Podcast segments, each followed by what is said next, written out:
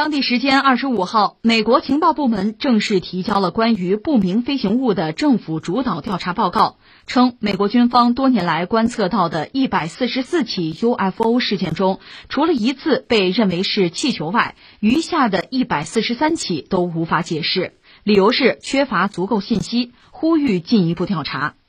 根据报告的公开版本，从2004年至今，美军和其他机构通报的144起不明空中现象观测事件中，调查人员仅能对识别其中一起事件抱有高度信心，称在那个案例中，我们发现目标是一个大型的泄气气球，其他的目击现象无法提供解释。呃，这叫千呼万唤始出来吧？美国人说话算数啊！这个是美国的一帮政客，实际上最后要求你们得给我们个报告啊！最后给了，按时把这个报告公之于众了。但是这帮政客又表示失望，为什么呢？还是没说清楚这到底怎么回事啊？说不清楚也对，因为可能美国人自己真的也不清楚。我看了看他们这个东西的报告吧，最后给了五种可能性，就说美国政府一共公布了。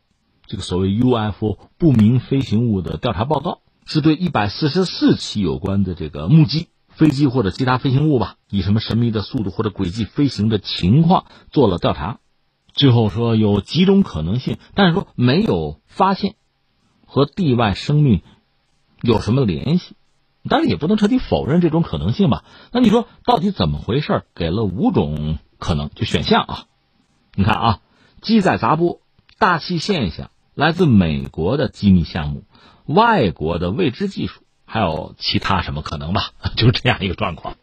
怎么看呢？我觉得这么几点吧。第一个呢，呃，美国人这次算是比较认真，就是因为他很多目击是由就是海空军飞行员，就算比较靠谱的人吧。而且有的是他们肉眼同时通过其他传感器，比如雷达，包括红外，其他各种各样的方式，最终美国方面确认这事儿确有其事。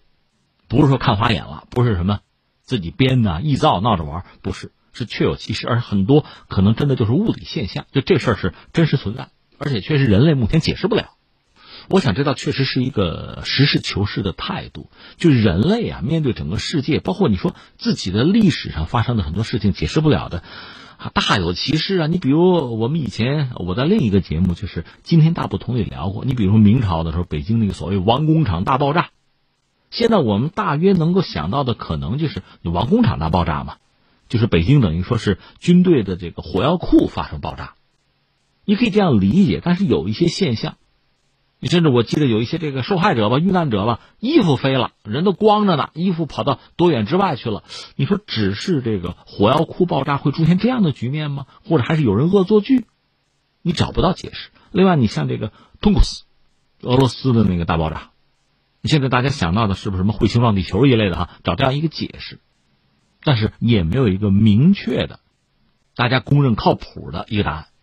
就这类事情啊，就所谓自然之谜嘛。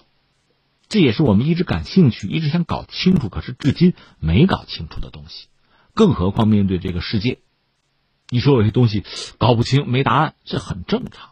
涉及到这个 UFO 嘛，我们不是以前也聊过，开个玩笑嘛？就假设啊，真是这个地外文明。他造访地球，他比人类技术先进的多。以我们的能力啊、见识，我们掌握的知识，那我们当然就解释不了。另外，假设，呃，还有一个平行世界啊，不是平行宇宙，就在我们比如地球内部，假设啊，有另一种这个生命、智慧生命存在，比我们人类技术高级，那他们的飞行器我们依然也理解不了。当然，还有一个可能，我科幻电影看多了，比如来自未来啊，穿越，对未来的人类是穿越到过去。穿越到现在来了啊，那我们还是解释不了吧？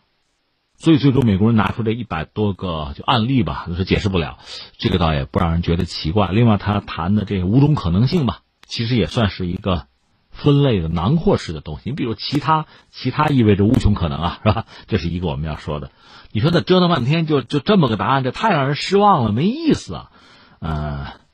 我下面想说的是什么呢？真正想解决这个问题，或者说我们明知这个问题可能找不到答案啊，但是我们还是要尽可能的去接近真相的话，那光靠美国人是不行的。这个事情恐怕需要全世界很多国家，甚至很多政府和民间机构啊合作，也许才能接近真相。为什么？我们就说拿美国人来说啊，因为我们得承认美国是一个发达国家。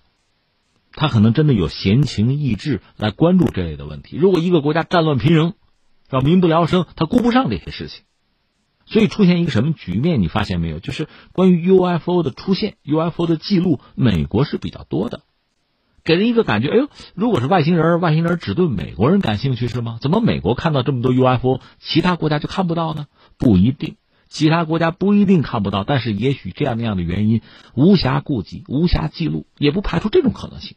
另外，就美国人来说呢，也不是说从美国诞生到现在这二百多年一直对 UFO 感兴趣。我们聊过嘛，在二战结束以后，在冷战初期，美国曾经有一阵儿哈有这个 UFO 热，那时候和什么呃洛斯威尔事件啊，和什么五十一区啊，和这个神秘事件是有关系的。但是很快呢，公众对 UFO 的热情就降低了。现在我们知道是中情局做了大量的工作，因为背景是冷战嘛，总不能因为美国人天天盯着这个不明飞行物，大家顾不上去关注苏联了，所以呃中情局。他们影响美国的媒体，主动的稀释美国公众对 UFO 的兴趣，这是人为干预的结果。所以你看到，就是美国的公众哈对 UFO 的热情也好，相关的记录也好，它也是有波峰有波谷，这个并不是真实的状况，是人为干预的结果呀。特别是在疫情爆发之后，因为美国人可能宅在家里的时间长了，又对这玩意儿感兴趣了，甚至目击的也多了。另外，美国很多政客。当年的小孩子可能现在长大了，可算有点权利啊！一招权在手，我要搞清楚真相啊！美国这个官方军方给我拿报告出来，他们提这个要求，比如那个卢比奥什么的提这个要求，所以最终呢，这个美国军方什么的拿出这么一个调查报告。我的意思是说什么呢？就是如果这个 UFO 是确有其事，我个人认为真的有啊，但是它是地球上的，比如说什么自然现象啊，人类的某种误解啊，还真的是什么？地外文明啊，这个我们不敢说，但这个现象确实存在啊。关键是它是不是只发生在美国呀？是不是只是在上个世纪五十年代和现在频繁出现？这里边人为干预、干扰的因素有多大？这要不要排除？不然的话，你没有办法搞清楚真相。而且，如果真的有外星人，是不是只对美国人感兴趣啊？所以这些问题美国人自己也回答不了，必须是全球各国的政府吧，也包括民间的一些研究机构。要学者，就是说多渠道、多维度、多层面，大家一起合作、一起努力，才能对这个问题。因为这个问题说到底，它不只是困扰美国人嘛，它是困扰整个人类，甚至影响人类未来命运啊，有可能啊。这确实是需要一个人类命运共同体的观念，是大家一起合作才能找到答案，或者说尽可能的接近真相。我特别想强调一点是什么？这类的问题哈，就是它确实对人。